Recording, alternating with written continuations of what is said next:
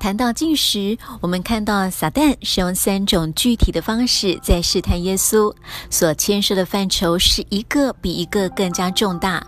先是挑战耶稣对食物的渴求，接着怂恿耶稣用惊人之举彰显他的能力，最后甚至鼓动耶稣使用政治力量来建立上帝的国度。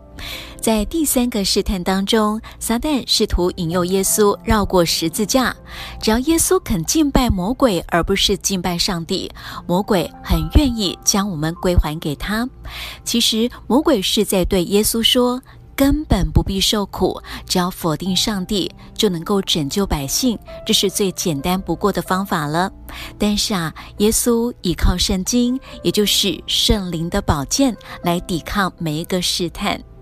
这些试探是在耶稣受洗之后发生的。耶稣受膏还没有开始他在地上的施工，圣灵随即带领他到旷野进食四十昼夜，受魔鬼的试探。耶稣待在旷野的时间，让人不禁联想到摩西在西奈山上进食的时间也是四十天哦。摩西守候四十昼夜之后，上帝才把十诫交给他，让他传给以色列人。由此可见，耶稣是新的摩西，要来成全上帝赐给摩西的律法。我们一起来祷告。满有恩典的上帝啊，我们赞美你，因为你完全了解我们凡事受试探的感受。